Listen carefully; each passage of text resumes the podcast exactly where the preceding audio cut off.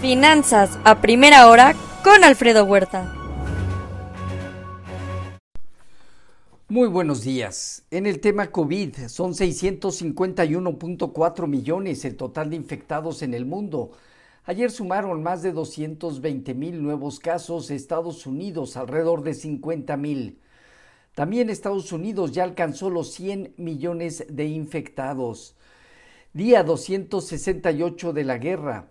Ucrania confía ya en una extensión de seis meses al acuerdo de exportación de cereales al que Rusia ya aceptó. Rusia redobla el ataque de misiles en Ucrania con objetivos sobre la energía. Corea del Norte disparó misiles balísticos eh, tras la cumbre de Estados Unidos, Corea del Sur y Japón hace unos momentos.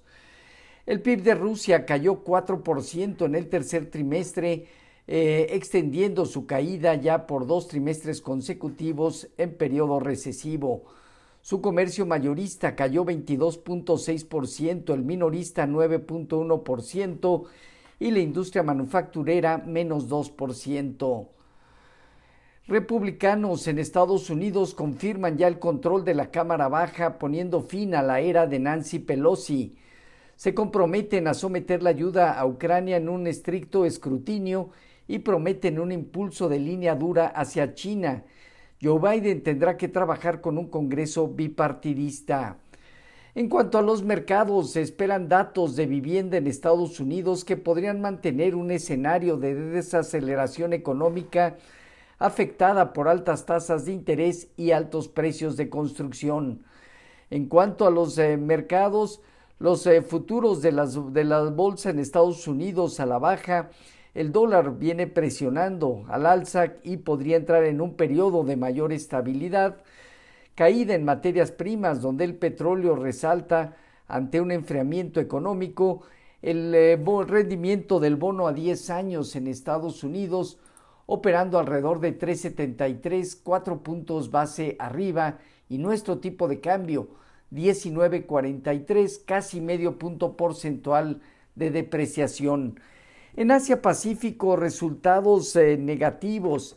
Destaca Corea del Sur 1.6% y Hong Kong 1.2% abajo. Las exportaciones de Japón en su balanza comercial aumentaron 25.3% en octubre y las importaciones 53.5%, lo que incrementó su déficit comercial. El gobierno de China pide a bancos informes sobre su liquidez tras la caída de bonos. En Europa, poca información. La inflación de la zona euro en octubre se contuvo al 10.6% anual. Las bolsas presentan movimientos erráticos eh, mayores a medio punto porcentual. Francia, Alemania, Italia, España y el Financial Times de Londres. En divisas hoy, un índice dólar que se presiona al alza 0.5%.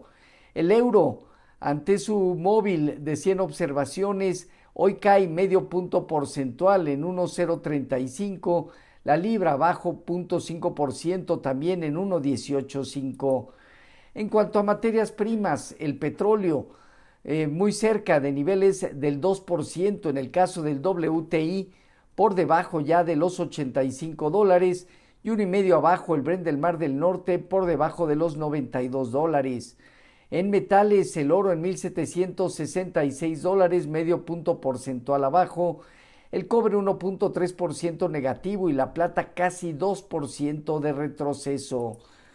El día de ayer se dieron cierres negativos de las bolsas en Estados Unidos en un entorno sobre riesgos geopolíticos que se dieron por este envío de misil que cayó en Polonia, indicadores económicos eh, mixtos y desde luego comentarios de miembros de la Fed sobre la actividad eh, productiva futura y la presión monetaria. El dólar se dio terreno y de nuevo se demandó la curva media larga de bonos del Tesoro. Destacó a la baja el sector de energía, consumo discrecional, tecnología, comunicación y materiales, con pérdidas entre 1 y 2%. El Dow Jones eh, parte de los 33.553 unidades, dejando en 34.250 un objetivo y por lo tanto esta entrada ya a consolidar. El Nasdaq en 11.699 puntos, teniendo a partir de 11.900, 12.000 unidades fuerte resistencia. también ya entrando a consolidar y el Standard Poor's en 3.958 puntos, dejando niveles de 4.050 4.150 puntos como fuerte resistencia. El rendimiento del bono a 10 años se colocó eh, prácticamente en niveles de 3.69. Hoy opera, repetimos, en 3.73, cuatro puntos base arriba, en un momento donde la zona de 3.60 3.65 podría servir ya como nivel bajo temporal. 380, 385 como nivel superior.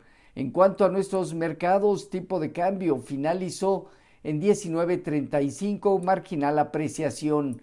Seguimos viendo esta zona baja 19.30 como soporte 19.75, 19.85, zona superior de corto plazo. Fondeo diario, papel gubernamental y bancario en zona del 10%, latea 28 días en 10.21.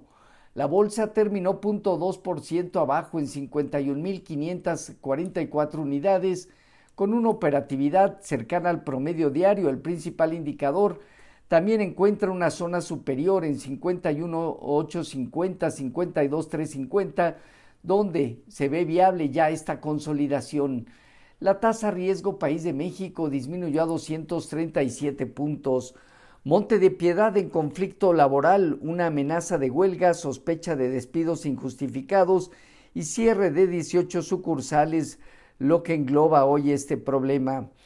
Fin de semana con el buen fin que seguirá dando actividad productiva en la parte de consumo en nuestro país en el cuarto trimestre.